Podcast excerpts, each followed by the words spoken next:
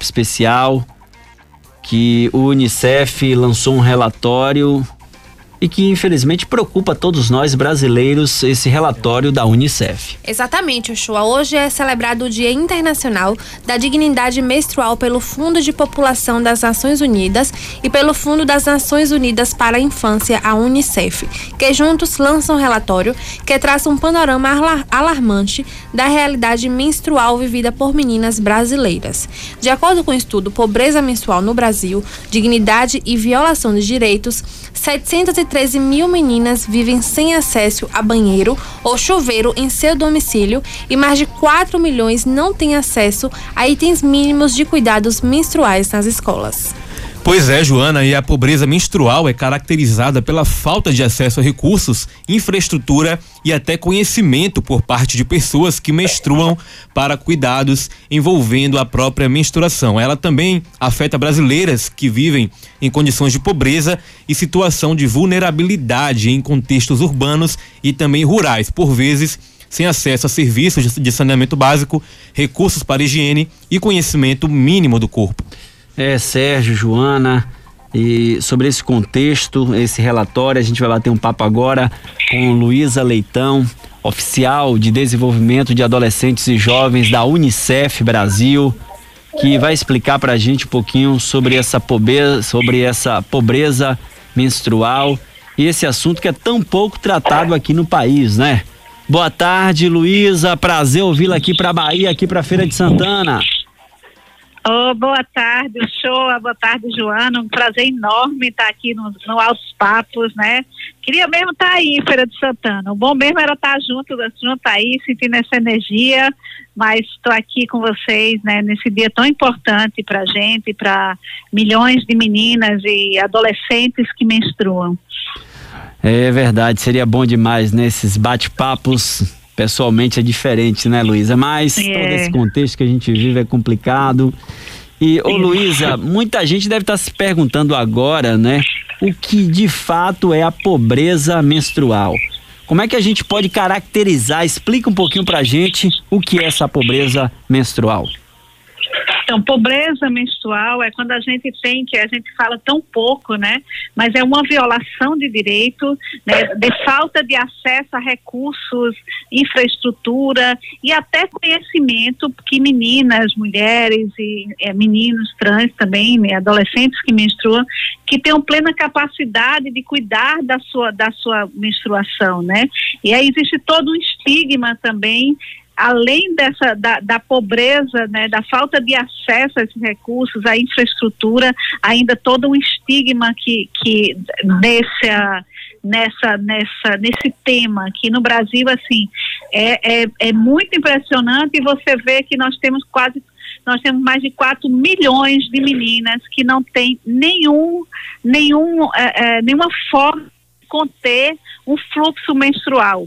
Então, é, por exemplo, tem, tem, tem meninas que relatam desde, desde o uso de, de, de, de panos, né, da, da, da, da de de, de, de, reciclagem até de certa forma de, de panos até resto de, de, de, de, papel de jornal é, é pedaços de, de pão de pão velho uma forma de tentar conter. E para você ter ideia é tão grave que assim também é, é, é uma das causas da, de, de falta à escola né? Muitas meninas deixam de ir para a escola porque não tem, quer dizer, essas 4 milhões que não, não tem como, como chegar à escola, ir até a escola ou, ou ter uma vida social.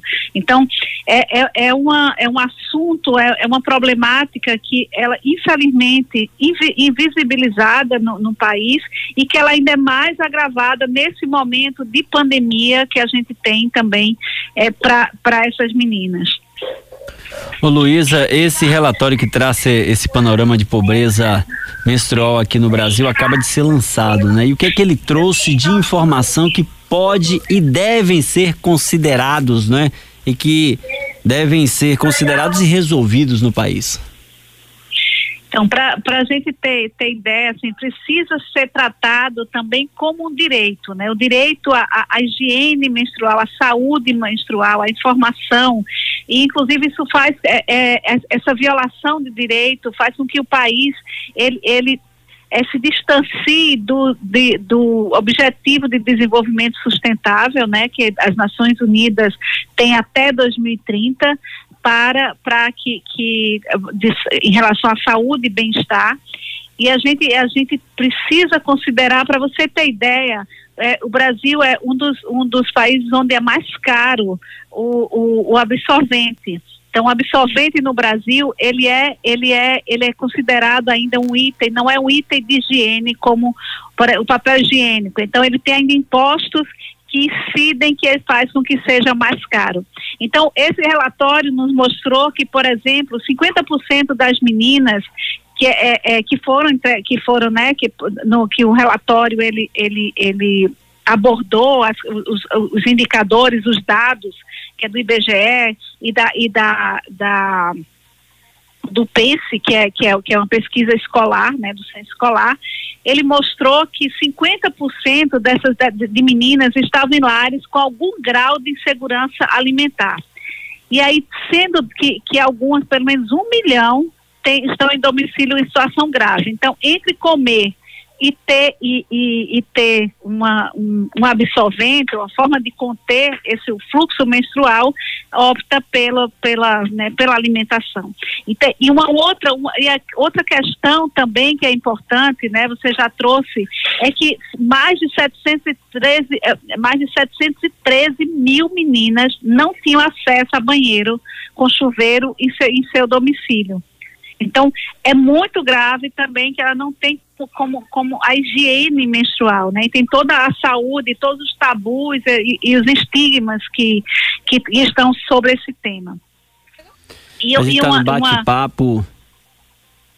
A gente está no bate-papo com a Luísa Leitão, ela que é oficial de desenvolvimento de adolescentes e jovens da Unicef Brasil a Unicef que lançou um relatório sobre a pobreza menstrual aqui no país. Luísa, esse problema é um problema que vai além, né? Porque quando a gente fala desse problema, né, de banheiros, de falta de banheiros, de falta de condições de ter essa dignidade menstrual, que é ter todas as coisas básicas para passar por esse período, é um problema que acaba sendo maior porque essas pessoas é quem vive em situação muitas vezes até desumana, né? Isso, isso. A gente tem, tem por exemplo, que, que é, essas 4 milhões tem alguma privação né, em sua residência, é, privação de, de, higiene nas escolas, é, e tem e dessas 200 mil meninos, estudantes estão totalmente privadas de condições mínimas para cuidar, cuidar da menstruação na escola. E aí, e mais e uma outra questão é que a gente tem, é, é, então está relacionado à dignidade menstrual que a gente chama, que quase um milhão não tem acesso à água canalizada no domicílio. Então, como, como ter uma higiene, né?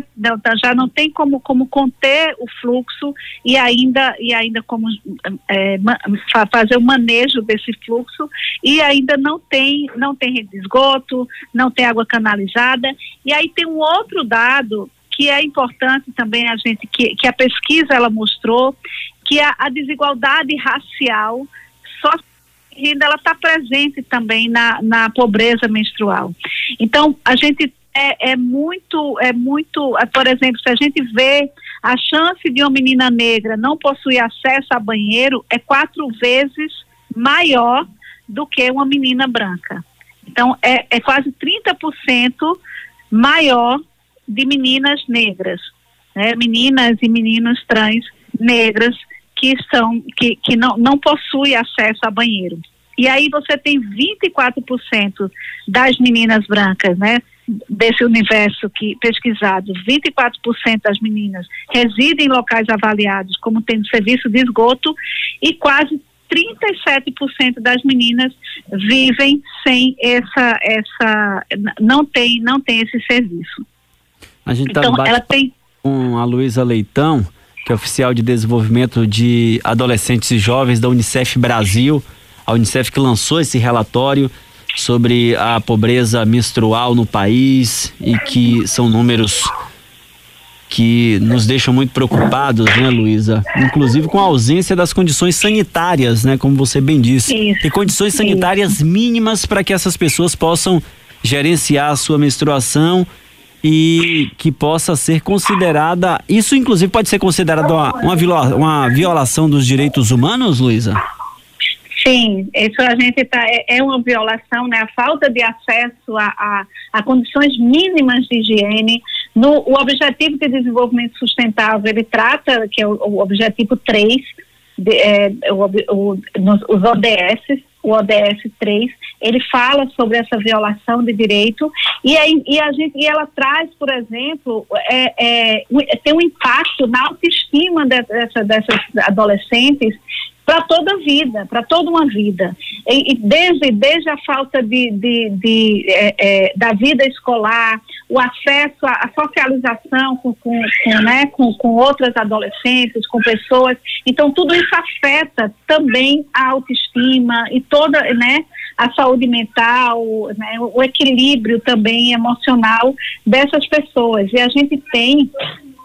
É, é, é, é muito importante também trabalhar desde muito, desde é, é, várias pesquisas mostram que a partir de oito anos já deve ter uma educação tam, também na escola.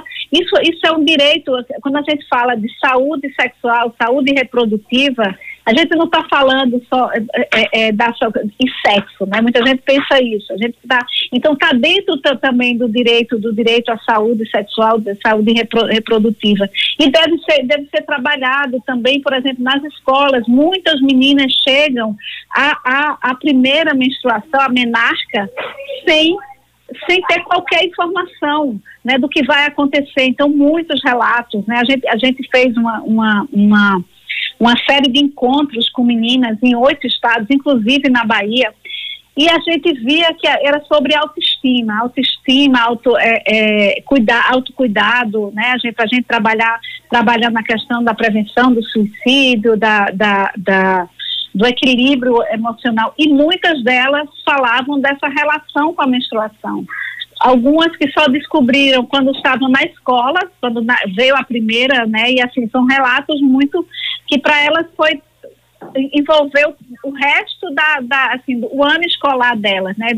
Eu lembro uma menina que ela falava que deixou de ir para a escola, ela não tinha mais coragem, porque a, o, o, ela achou que tinha acontecido, inclusive, um acidente com ela, ou que ela ia morrer porque era muito sangue. Então, então são é, é a informação também sobre a, a, a, a né, a saúde menstrual, ela precisa também ser, ser também visibilizada, ser, ser debatida. Então, que também a informação é uma falta de, de, de é, é uma violação de direito. E é por isso que a gente está aqui batendo esse papo contigo para passar essa informação, para passar para a população esse relatório tão importante, desse trabalho tão importante que o Unicef faz. E a partir desse relatório, Luísa, quais os próximos passos, o que é que o Unicef agora trabalha e vai trabalhar em cima desse relatório que está sendo divulgado. Então a gente é, é uma, a gente vai, vai o Unicef junto, né, com o UNFPA também, a, a, a, a, agência que é uma outra agência das Nações Unidas, o fundo, o fundo, o fundo das populações que, que está junto com o Unicef nesse, nessa, nesse relatório. Foi um relatório que foi conduzido pela, pela, pela a pesquisadora Carol, Carol, Caroline Moraes, né, ela falando, e aí ela usou, né, desde do IBGE, da, do PENS, que é a Pesquisa Nacional de Saúde Escolar, e uma pesquisa de orçamentos familiares. Então, foi um grande trabalho e que a gente está, e que também está entre as prioridades do Unicef. Por exemplo, o Unicef agora, como resposta é, a, a pandemia né, da Covid-19, o Unicef está desenvolvendo um trabalho junto aos municípios mais vulneráveis e as comunidades mais, mais vulneráveis, que a gente chama, numa sigla em inglês, é o WASH, né, mas é água, saneamento e higiene.